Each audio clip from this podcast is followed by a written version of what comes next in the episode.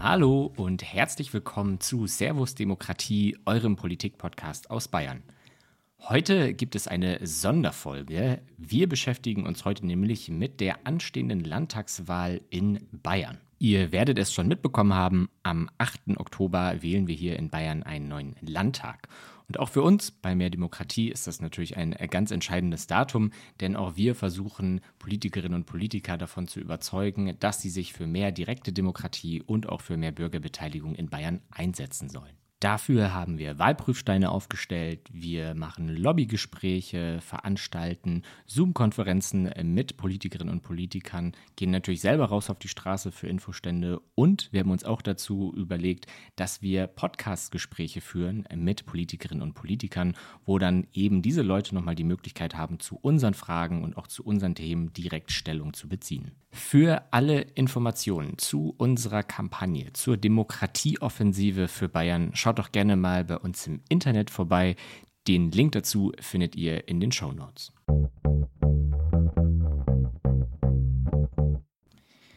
In der heutigen Folge sprechen wir mit Agnes Becker. Frau Becker ist Spitzenkandidatin für die ÖDP.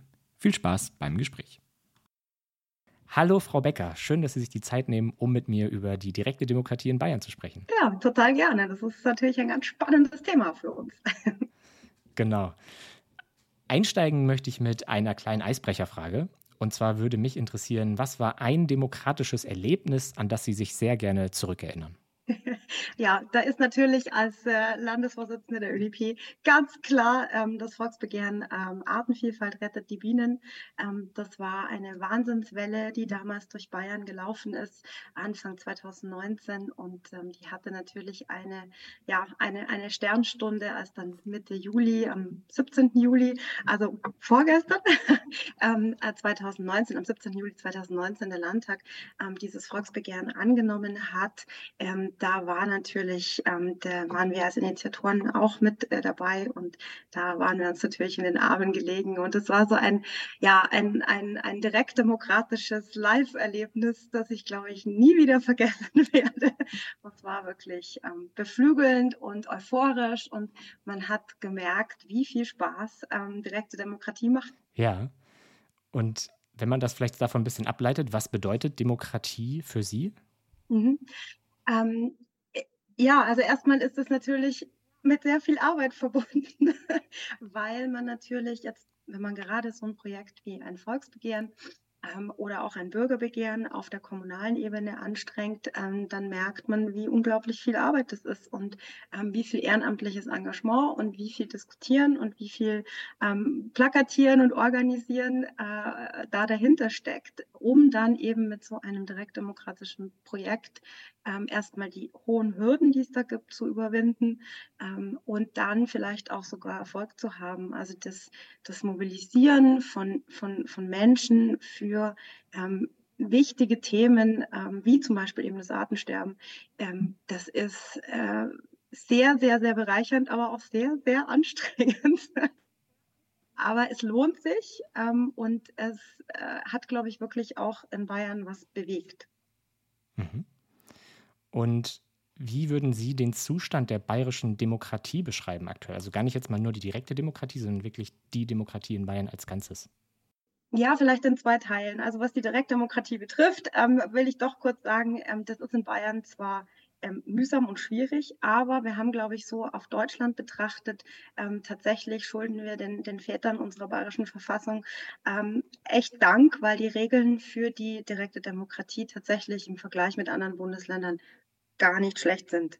Ähm, Im Allgemeinen betrachtet ähm, sind wir jetzt ja gerade mitten im Landtagswahlkampf äh, und ähm, ja, auch ich bin im Landtagswahlkampf und das ist auch nicht mein erster und ich erlebe wirklich und ich habe noch nie eine solche ähm, eine solche Verrohung des Tons und auch eine solche Verrohung der guten Sitten ähm, erlebt. Also man kann ja in der Sache hart streiten und das ist in der Demokratie auch notwendig und wichtig und macht ja auch das Lebendige aus. Aber man muss sich hinterher in die Augen schauen können ähm, und, und äh, weiter miteinander umgehen. Und das erlebe ich tatsächlich ähm, zunehmend äh, verschwinden, diese, diese Tugend, ähm, dass man einfach hart miteinander um die Sache streiten kann, aber doch verbindlich im Ton bleiben muss. Und da kann ich echt nur den beiden Regierungsparteien auch wirklich ans Herz legen, sich da ein bisschen am Riemen zu reißen bis 8. Oktober, ähm, weil schon eine, eine, eine gewisse Selbstherrlichkeit ähm, ja, und auch eben eine, eine Tonlage und eine Wortwahl äh, da am Start ist, die ich, die ich einfach nur noch zum Grauseln finde. Also da, da begeistere ich niemanden für Demokratie zu, zu sich zu engagieren und zu streiten, wenn es auf, auf Biertisch äh, äh, und Bierzeltniveau ähm, politisch äh, miteinander umgegangen wird.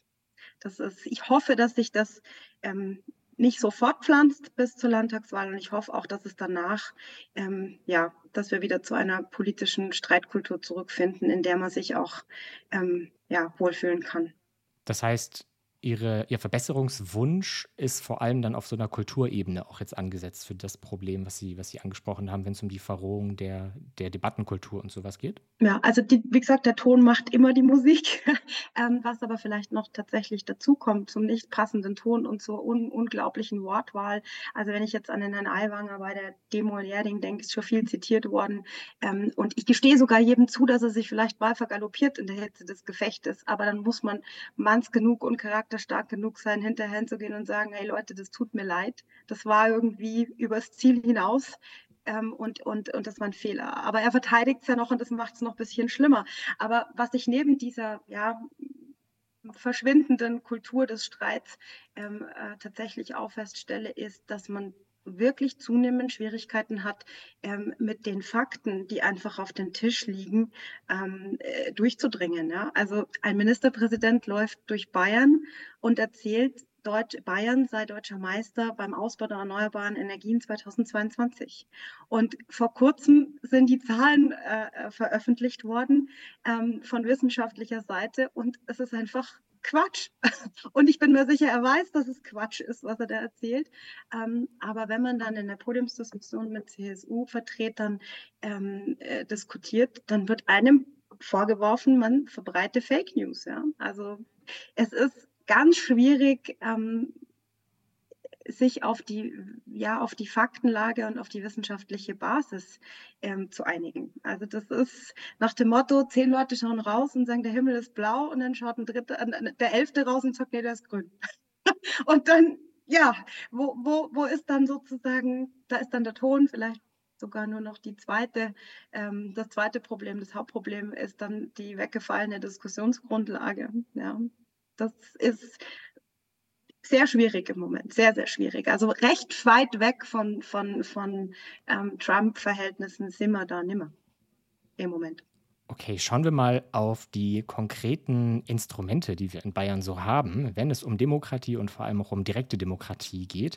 Sie haben es auch schon angesprochen, äh, die ÖDP war ja eigentlich bei ganz vielen Volksbegehren schon sehr, sehr aktiver Treiber und ist natürlich mit diesem Instrument mehr als äh, nur oder ist diesem Instrument mehr als nur bekannt. Ähm, und vielleicht gerade deswegen interessiert es mich sehr, was denn die Vorstellungen für Reformen von Volksbegehren und Volksentscheiden von der ÖDP sind. Sie haben es ja schon angesprochen, äh, äh, direkte Demokratie macht uns großen Spaß ähm, und äh, da waren wir ja auch wirklich ein paar Mal schon erfolgreich. Ähm, mir hat mal ein Journalist gesagt, alle zehn Jahre haut die ÖDP ein Volksbegehren raus. Tatsächlich ist es so. Also wir hatten natürlich dazwischen auch welche, aber erfolgreich war man tatsächlich äh, mit der Abschaffung des Bayerischen Senats ähm, Ende der 90er und dann die Einführung des konsequenten Nichtraucherschutzes ähm, 2010 und eben jetzt ähm, nicht ganz ähm, zehn Jahre danach ähm, das Volksbegehren Rettet die Bienen. Und da kennt man dann natürlich die Hürden, sehr genau, ähm, weil wir ja neben diesen drei erfolgreichen Volksbegehren auch andere Initiativen gestartet haben, wo zum Teil die CSU schon in einem sehr frühen Zeitpunkt das ähm, Projekt äh, eingelenkt hat, ähm, zum Beispiel bei der Streichung der fünf noch vorhandenen Standorte für Atomkraftwerke im Landesentwicklungsprogramm. Ähm, aber ganz oft muss ich auch gestehen, sind wir mit unseren Initiativen auch gescheitert. Ähm, und äh, da kennt man eben die Haken und Ösen sehr gut. Und ähm, wenn man sich so betrachtet an Wahlbeteiligungen anschaut, wie hoch, also an Wahlbeteiligungen bei Landtagswahlen oder Kommunalwahlen, wie hoch diese unglaubliche Hürde ist, innerhalb von 14 Tagen mindestens 10 Prozent der Wahlberechtigten nicht nur zu irgendeiner Unterschrift irgendwo zu bewegen, sondern dazu zu bewegen, mit dem Ausweis in ihr Rathaus zu gehen, zu den Öffnungszeiten des Rathauses, die ja meistens nicht sehr ähm, ja, ähm, äh, äh freundlich sind für berufstätige Menschen. Ähm, und äh, das innerhalb wirklich dieser 14 Tage, ähm, äh, die einem dann natürlich auch noch netterweise, wie es jetzt zum Beispiel beim Bienenvolksbegehren war, äh, in die ersten beiden Februarwochen gelegt werden, wo man also weiß, da ist die Verweildauer auf den, ähm, auf den Stadtplätzen und vor den Rathäusern jetzt eher sehr unter, äh, unterkühlt ähm, äh, und verkürzt. Ähm, das ist ein Wahnsinnsakt. Und ähm, beim Bienenvolksbegehren waren es ja am Schluss ähm, tatsächlich über 18 Prozent der Wahlberechtigten, also von 100 Prozent. Ähm, und bei einer Landtagswahl gehen 60 Prozent im Durchschnitt, sage ich jetzt mal, ähm, zum Wählen. Ähm, und mit umgerechnet sozusagen auf die Wahlbeteiligung wären das 25 Prozent der Leute gewesen, die im Normalfall zu einer Landtagswahl zum Wählen gehen. Und das ist schon ein Riesenakt. Und ich bin fest davon überzeugt, dass es der direkten Demokratie ähm, in Bayern einen großen Auftrieb ähm, geben würde, wenn man diese Hürden einfach reduzieren ähm, würde. Ähm, wir haben, wenn man sich die Historie anschaut, ja auch etliche Initiativen, die einfach an dieser Hürde schon gescheitert sind. Nicht nur wir, sondern auch andere Initiativen. Ähm, und wenn man die bayerische Verfassung liest, dann steht da der schöne Satz drin, ähm, Volksentscheide finden in Bayern üblicherweise im Frühling und im Herbst statt. Ähm, also die sind, glaube ich, beim Schreiben durchaus davon ausgegangen, dass das öfter mal passiert, ähm, dass ähm, die äh, Bürger und Bürgerinnen entscheiden, was sie gerne haben möchten zu bestimmten Sachfragen.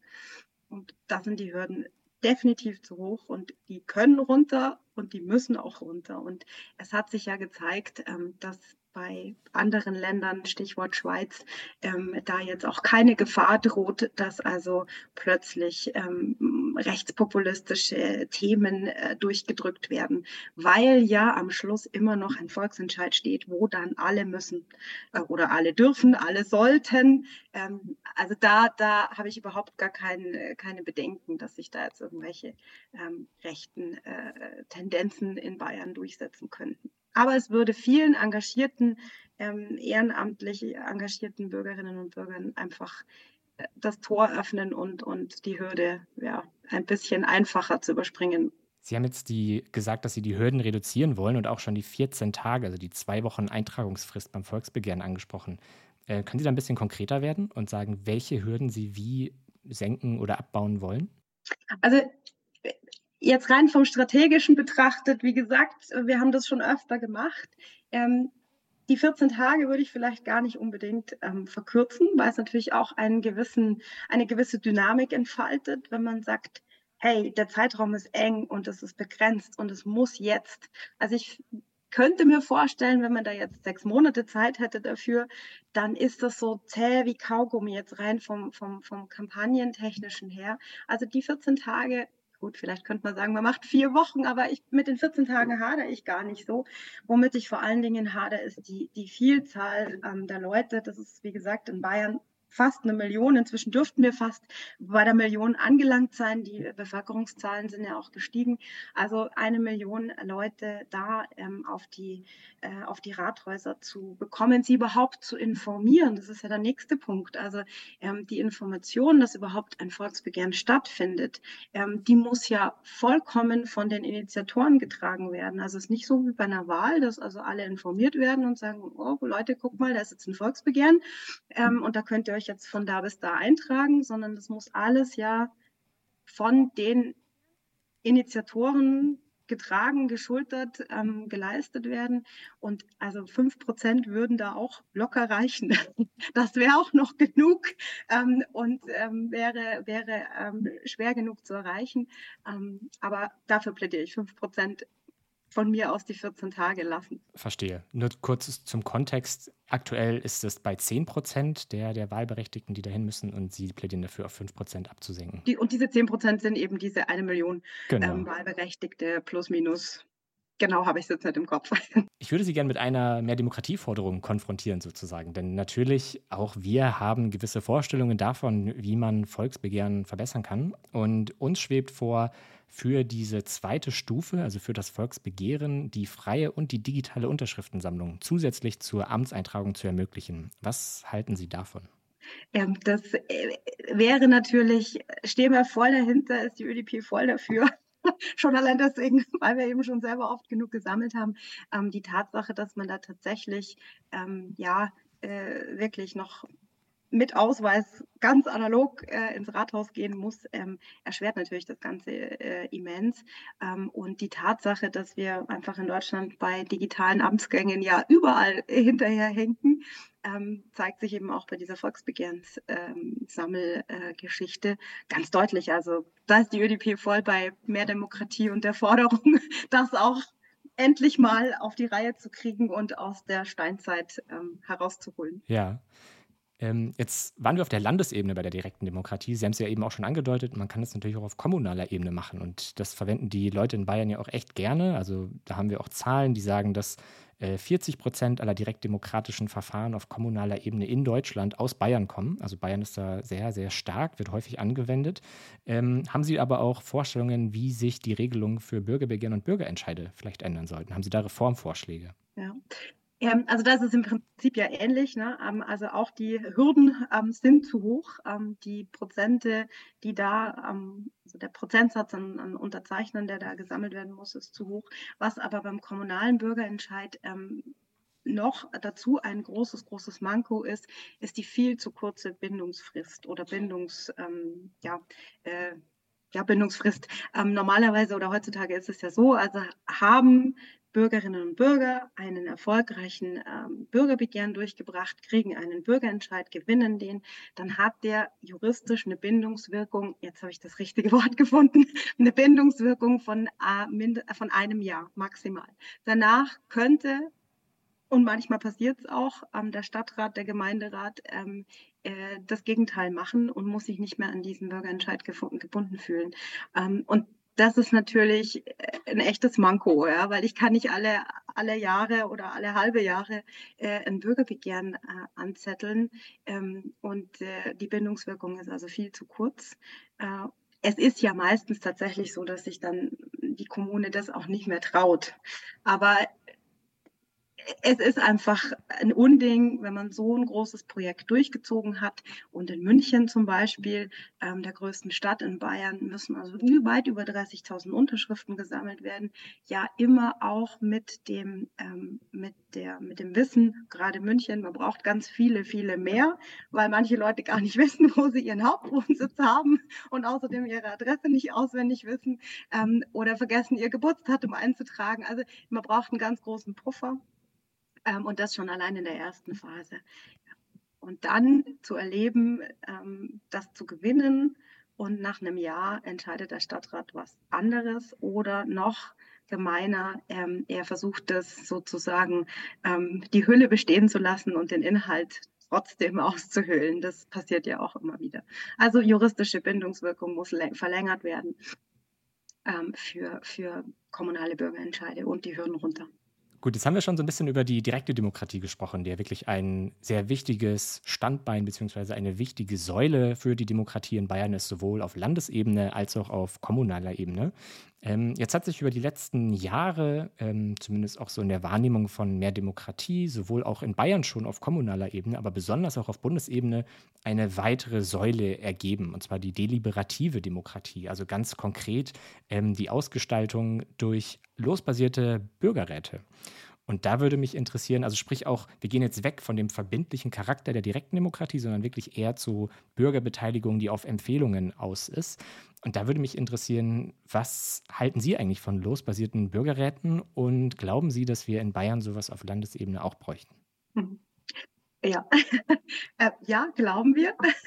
Wir haben es tatsächlich, ähm, wir haben Anfang Januar ähm, äh, im Hirschhalt äh, bei Bamberg unser Landtagswahlprogramm ähm, beraten und beschlossen, zwei Tage lang ähm, schwer gearbeitet. Ähm, und ich bin sehr froh, dass es eigentlich ohne irgendeine ja, große äh, Diskussion oder eigentlich der Punkt sogar ohne jede Diskussion ähm, eben diese Forderung nach losbasierten Bürgerräten, ähm, die sich dann tatsächlich ja, äh, beratend und zwar auch ähm, nicht irgendwie schön, dass wir darüber geredet haben und jetzt verschwindet das Ganze in der Schublade, ähm, dass wir sowas brauchen, dass wir sowas haben sollten, dass wir sowas nicht nur auf Bundesebene, sondern auch auf, auf Landesebene, auch in Kommunen. Also ich kann mir durchaus vorstellen, ähm, bei dem ganzen ökosozialen Transformationsprozess, den wir jetzt gesamtgesellschaftlich vor der Brust haben, in nahezu allen Bereichen, ähm, ist es unabdingbar und notwendig,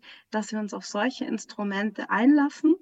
Ähm, und ich bin überzeugt davon, dass solche Instrumente wie, wie ähm, geloste Bürgerräte ähm, auch den, den, äh, den ja, aufgehitzten Debattenraum im, in der Bevölkerung irgendwie abkühlen können. Ähm, und natürlich ist, also ich stelle mir das durchaus sehr herausfordernd und sehr anstrengend vor, wenn man in so einem Bürgerrat vielleicht sitzt ähm, und äh, man dann vielleicht mit einem zusammengewürfelt wird, dessen Meinung man zu 100 Prozent nicht teilt.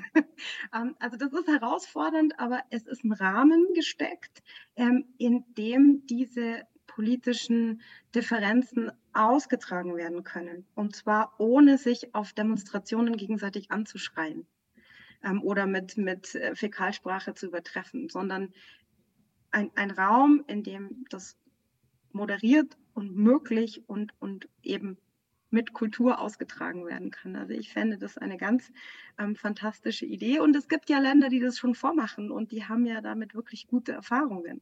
Also man kann sich auch mal was abgucken von den anderen und sagen, hey, das ist eine gute Idee, das machen wir auch. Also sind wir absolut dafür. Ähm, die Forderung unterstützen wir sehr. Das freut uns natürlich auch. Und vielleicht als, kleiner, als kleine Anmerkung dazu, das gibt es in anderen Ländern, absolut. Äh, gerade wenn wir zum Beispiel nach Belgien gucken oder auch in Vorarlberg in, in Österreich, jeweils äh, auf regionaler Ebene, aber auch beispielsweise in Irland auch schon auf, auf nationaler Ebene. Und losbasierte Bürgerräte hat es auch schon in Bayern gegeben. Also seit 2019 ganze zwölf an der Zahl in zwölf verschiedenen Kommunen in Bayern. Also auch da sehen wir, dass das eigentlich ähm, schon, ich sag mal, noch nicht verankert ist, aber es gibt durchaus Bewegungen überall in ganz Bayern, die dieses Instrument ausprobieren. Und dann wäre natürlich ähm, ein, ein logischer Schritt, das auch auf Landesebene zu heben. Und da hätte ich vielleicht noch eine, eine Nachfrage, weil wir haben ja eben schon gesagt, dass Bürgerräte vor allem ja empfehlenden Charakter haben. Und Sie haben eben auch angedeutet, dass Bürgerräte ja aber dann nicht dazu führen sollen, dass man mal über etwas geredet hat, aber danach verschwindet es wieder in der Schublade. Haben Sie eine Vorstellung oder eine Idee davon, wie man garantieren kann, dass diese Empfehlungen im politischen Betrieb in Parlamenten aufgegriffen werden? Haben Sie da Überlegungen, wie man da so eine Art Transfer schaffen kann? Ja, also das ist eben ein ganz wichtiger Punkt, damit eben nicht, ähm, also kleines Beispiel, es gibt in, in, in Bayern den sogenannten Tierschutzbeirat, der ist schön, da sitzen auch lauter schlaue Leute drin, ähm, aber die sitzen halt ab und zu mal zusammen und diskutieren miteinander und die Ergebnisse werden weder im Ministerrat noch ähm, im Kabinett oder, oder im Parlament vorgestellt und debattiert. Ähm, und das ist, glaube ich, genau das Problem. Also ich halte unsere parlamentarische Demokratie, so wie wir sie jetzt seit vielen Jahrzehnten üben und, und machen, ähm, für prinzipiell richtig und gut. Und ich will die auch nicht durch ein Zweitparlament oder ein Losparlament irgendwie austauschen.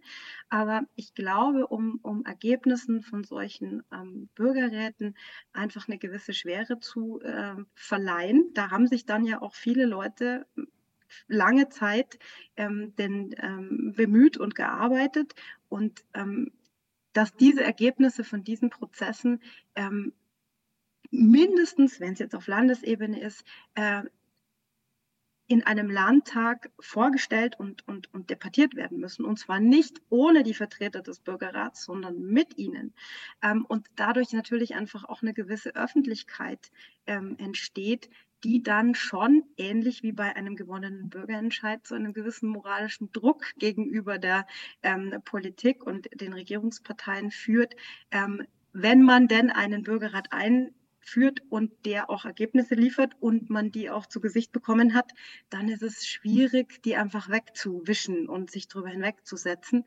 Ähm, auf jeden Fall schwieriger, als wenn diese Ergebnisse nicht öffentlich ähm, vorgestellt und debattiert werden würden. Und das wäre sozusagen ein kleiner Hebel, die Politik ein bisschen am, am, am Kragen zu, zu halten und zu sagen, hey Leute, ähm, wir haben das nicht gemacht, weil wir gerade sonst nichts Besseres zu tun hatten, ähm, sondern weil wir uns wirklich das hart erarbeitet haben, was wir da ähm, jetzt das Ergebnis präsentieren. Also Präsentation in der Öffentlichkeit und Präsentation im Landtag. Das war übrigens auch beim Bienenvolksbegehren ein ganz wichtiger Punkt, ähm, Berichtspflichten in, hineinzuschreiben im Landtag.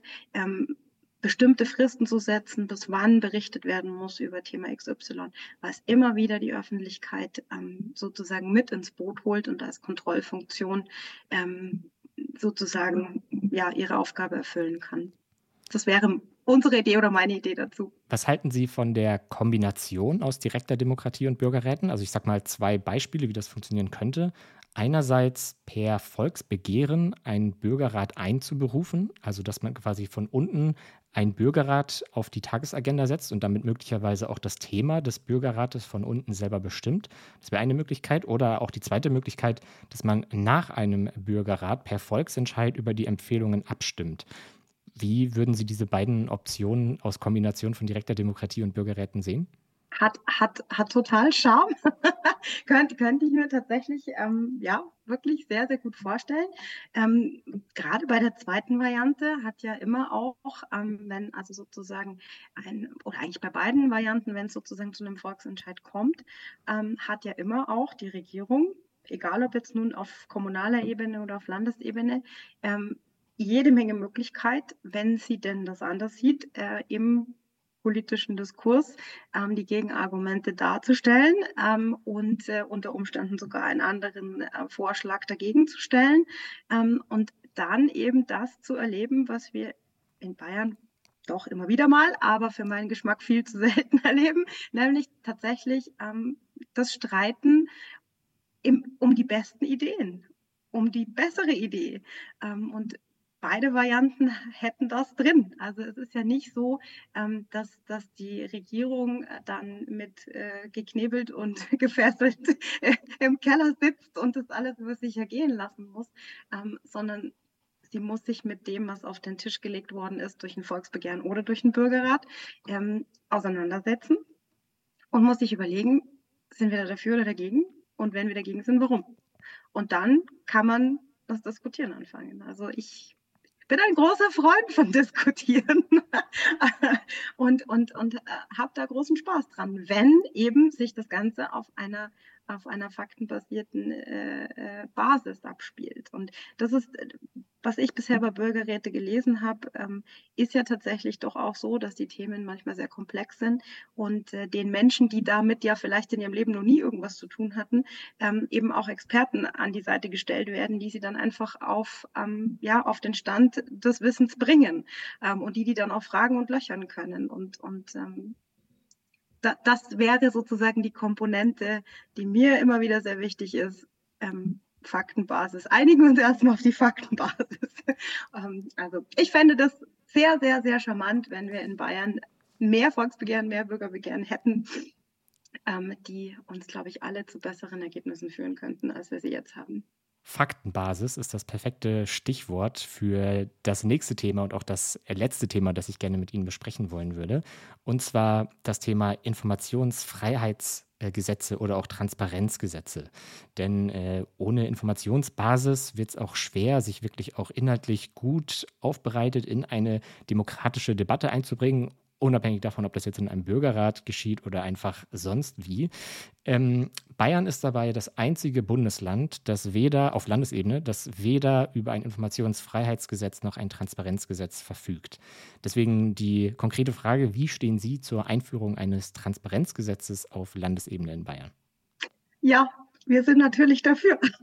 Also ähm, ich, ich äh, es ist ein Unding, ähm, dass, äh, dass Informationen, ähm, Gutachten, was man sich so vorstellen kann, die ja mit, also das zahlt ja im Normalfall weder der Ministerpräsident aus eigener Tasche noch der Oberbürgermeister ähm, oder wer auch immer oder der Stadtrat. Ähm, das zahlen ja nicht aus eigener Tasche, sondern diese, ähm, ja, dieses Wissen wird ja sozusagen mit Steuergeld ähm, also sprich Geld von uns allen, ähm, äh, sozusagen eingekauft ähm, und, und bestellt. Äh, und dass, dass man als Bürgerin dieses Landes dann sozusagen ähm, die rote Karte gezeigt bekommt, wenn man das gerne sehen möchte, was jetzt denn dann in dem Gutachten zur Ortsumfahrung oder zum Gewerbegebiet oder ähm, auf Landesebene zu irgendwelchen Gesetzen, ähm, äh, was da erarbeitet worden ist, wenn ich das nicht zu sehen kriege. Es ist ein Unding. Es ist, es ist mal wieder so ein klassisches Beispiel. Ähm, Bayern behauptet, das ist, also was heißt nicht Bayern, die Regierungsparteien behaupten, sie sind Spitze überall und sowieso und äh, prinzipiell. Und wenn man dann genauer hinschaut, dann ist Bayern an ganz vielen Punkten das einzige Bundesland, das nicht das und das hat, das nicht dieses und jenes hat und das da der Nachzügler ist. Und das ist so traurig, ähm, weil ja, das tatsächlich Politikverdrossenheit fördert und, und befeuert. Und ähm, Leute, die das mal versucht haben, Unterlagen, die für das Problem mit dem Sie sich auseinandergesetzt haben, ähm, zu beschaffen, die können davon Lied singen. Was das für eine mühsame, frustrierende und, und, und ähm, ja, in was für einer Bittstellerhaltung man da sozusagen ähm, bei seiner Behörde, bei seinem Rathaus ähm, dasteht und, und äh, bitteln und betteln muss. Eigentlich ein Unding. Also ganz klar, die ÖDP ist für ein Informationsfreiheitsgesetz auf allen Ebenen. Ja, und wie würden Sie sich dann die Umsetzung von so etwas vorstellen? Also die reine Möglichkeit reicht schon oder haben Sie da auch noch andere Visionen, wie man diesen Prozess des Anforderns von Informationen vielleicht gestalten kann? Also bisher ist es jetzt ja tatsächlich so, dass du nachweisen musst, warum bin jetzt ich ganz persönlich betroffen und warum habe ich jetzt sozusagen ähm, das Bedürfnis, ähm, diese Unterlage einzusehen. Ähm, das halte ich angesichts dessen, wer das Ganze finanziert hat, nämlich auch derjenige, der da fragt, ähm, für Mumpitz. Also selbstverständlich muss der Datenschutz gewahrt werden und wenn es um persönlich personenbezogene Daten geht oder auch um ähm, Firmenvergaben oder sonst was. Der Datenschutz muss eingehalten werden, da gibt es gar keine Diskussion. Aber wenn der Bürger XY oder die Bürgerin XY etwas wissen will von ihrer Behörde, von ihrem Rathaus von ihrem Landtagsabgeordneten, dann soll sie das, soll er das gesagt bekommen, ohne nachweisen zu müssen, warum explizit jetzt er das ausgerechnet wissen will. Also ich, das wird er dann schon, also da ist immer so ein bisschen die Angst ähm, der Behörden, oh, da kommen die dann alle und wollen es wissen, wie schrecklich, wie schrecklich. Ich kann mir jetzt nicht vorstellen, dass jemand, der da nicht ein explizit, ähm, ein explizites Interesse dran hat, freiwillig sich irgendwelche Bebauungspläne oder sonst was reinpfeift. Also so ein Vergnügen ist das jetzt auch nicht. Aber ich muss, so ist meine Auffassung, ähm, ich muss nicht nachweisen sollen, warum ich das wissen will. Ich will es einfach wissen. Fertig. Und das reicht. Und natürlich wäre auch hier sehr, sehr schön, wenn man das nicht ähm, analog ähm, machen müsste, sondern wenn man das tatsächlich auch digital könnte und sagen, ich hätte gern die und die Unterlage. Und dann sollte man die eigentlich auch bekommen. Die Hansestadt Hamburg ist da in der Hinsicht sehr interessant, denn ähm, diese gehen sogar noch einen Schritt weiter als das, was Sie gerade eigentlich beschrieben haben. Denn äh, da gibt es eine extra Website von der Stadt und das sieht eigentlich von der Oberfläche aus vergleichbar wie eine Suchmaschine wie Google. Und da kann man dann beispielsweise eingeben Fahrradstraße oder Dau, äh, Dammbau oder sowas.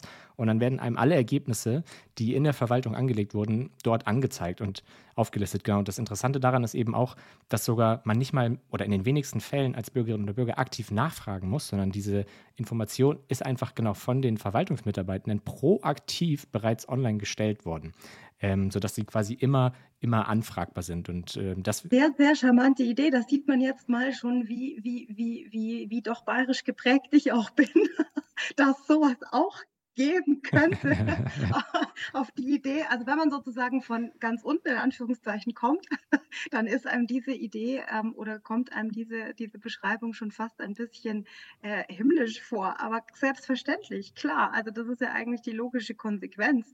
Man ist nur schon so verkehrt sozialisiert, ähm, dass man da eben als Bittsteller irgendwo unterwegs sein muss und von Gang, von Gang zu Gang laufen muss, um erstmal den richtigen Menschen zu finden, der einem das dann sagt, dass man das nicht kriegt. ähm, äh, dass man auf solche Ideen gar nicht kommt. Aber selbstverständlich, genau das muss der Weg sein, ja. Ähm, das ist da, das ist Wissen, das sozusagen alle bezahlt haben, deswegen auch allen gehört und deswegen auch allen zur Verfügung gestellt werden muss. Ja. Das sieht man mal. Also ich bin auch äh, ja in Bayern aufgewachsen. Das hat auch so seine, seine Haken und Ösen. und ich bin mir sicher, dass jetzt in Hamburg ähm, deswegen auch nicht die Verwaltung zusammengebrochen ist das habe ich auch beim letzten Podcast schon gesagt, ähm, ganz im Gegenteil sogar. Wenn man sich die Benutzerstatistiken anguckt, dann ist eine der Bevölkerungsgruppen, die dieses Transparenzportal mit am häufigsten verwendet sind, Verwaltungsmitarbeitende selber weil das für die auch. Und dann ihren Krempel wenigstens genau, wieder. genau. Also auch da sieht man, dass es eben nicht nur für ähm, Leute, die sich beispielsweise politisch engagieren wollen oder die generell einfach mal nachgucken wollen, was, was denn so geht und wofür Steuergelder, für welche Gutachten die ausgegeben werden, sondern vor allem auch Leute, die da tagtäglich mitarbeiten. Für die ist das eine enorme Erleichterung und jetzt kann man natürlich auch Effizienzsteigerung und dergleichen auch noch anführen. Ähm, also da sehen wir auch eigentlich den Vorteil von so einer Transparenzplattform. Ja. Sozusagen eine Win-Win-Win-Situation. Exakt. Exakt. Ja. Super. Dann äh, komme ich zur allerletzten Frage, denn ich habe Sie, wie Sie es wahrscheinlich gemerkt haben, so ein bisschen durch die Landtag Landtagswahlforderungen von Mehr Demokratie Bayern so ein bisschen entlang, äh, entlang geführt. Ähm, ich möchte Ihnen aber natürlich ganz zum Schluss auch selber noch die Möglichkeit geben, eigene Themen anzusprechen, die Sie für die ÖDP demokratiepolitisch extrem relevant für diese Landtagswahl halten. Also, dass Sie auch da nochmal sagen können, was ist denn darüber hinaus, über das, worüber wir jetzt gerade gesprochen haben, für die ÖDP speziell jetzt in diesem Landtagswahlkampf noch sehr wichtig? Mhm. Also, ich habe in ja, vorherigen Antworten schon äh, deutlich gemacht, ähm, dass für mich ähm, die, die oder für uns in der ÖDP die Faktenlage, die ganz wichtige, die wissenschaftlich belegte Faktenlage, die Grundlage ist, auf derer wir uns bewegen ähm, und auf derer wir unsere politischen Forderungen erstellen. Und ähm, das ist jetzt vielleicht, ja, hat schon einen, einen, einen, einen, einen Link zum, zur, zur, zur Demokratie. Ähm, aber bei dieser, bei dieser Faktenlage ist uns eben so bei der Analyse, was, was wird unser Schwerkampf, Schwerpunktthema im Wahlkampf, ähm, ist uns bei dieser Analyse der Problemlage sozusagen ganz klar geworden, dass das Thema Artensterben, dass das Thema Biodiversitätskrise ähm, äh, tatsächlich ein Thema ist, das zwar in seiner Brisanz ähm, ganz gewaltig ist, äh, aber liegen gelassen wird in der politischen Debatte, im politischen Diskurs, ähm, irgendwie keine Rolle spielt oder untergeordnet, sehr untergeordnet ähm, eine Rolle spielt. Und deswegen ist es für uns so ein ganz großes Herzensthema, natürlich auch über das Volksbegehren ähm, Rettet die Bienen, ähm, weil, weil die wissenschaftliche Faktenlage eben sagt, dass wir bei dieser Krise bei der Biodiversitätskrise sogar noch einen Schritt näher dran sind an den sogenannten Kipppunkten, als wir das bei der Klimakrise ähm, sind. Und das soll in keiner Weise die Klimakrise irgendwie verharmlosen. Die ist furchtbar und die ist dramatisch und ähm, wir sind mittendrin, auch wenn wir, glaube ich, noch am Anfang sind. Das ist alles noch ganz äh, harmlos im Vergleich zu dem, was uns da wohl erwarten wird in den nächsten Jahren und Jahrzehnten. Aber bei der Biodiversitätskrise ist das Problem einfach noch viel größer. Dass wir eben in den Abgrund stürzen. Und ähm, ich habe da so ein schönes Beispiel von einem ähm, ja, Schmetterlingsforscher äh, gehört, der mir das erklärt hat und gesagt hat, du musst dir das vorstellen, wie ein Netz mit ganz vielen Knoten. Die Biodiversität, die Artenvielfalt ein Netz mit ganz vielen Knoten und dieses Netz trägt ähm, unsere Lebensgrundlagen alles, was die Menschen zum Leben brauchen, wird in diesem Netz getragen und gehalten. Und jede Art, die aus diesem Netz verschwindet, ist ein Knoten, der reißt. Und da passiert lange, lange nichts, weil es so viele Knoten sind. Aber irgendwann reißt es von jetzt auf sofort. Und dann ist es aber auch kaputt. Und dann ist es auch nicht mehr zu flicken. Und deswegen ist das sozusagen ähm, auch im Anschluss an das Volksbegehren rettet die Bienen mein Thema, unser Thema im Wahlkampf. Ähm, als Schwerpunkt, den ich bei keiner Gelegenheit unerwähnt lassen will. Gut, dann äh, bedanke ich mich ganz herzlich, Frau Becker, bei Ihnen für die Zeit, für dieses Gespräch. Ich hoffe, die ich Hörerinnen und Hörer mich, ja. konnten einiges mitnehmen und ich wünsche Ihnen viel Glück und Erfolg im anstehenden Wahlkampf. Machen Sie es gut. Ganz lieben Dank.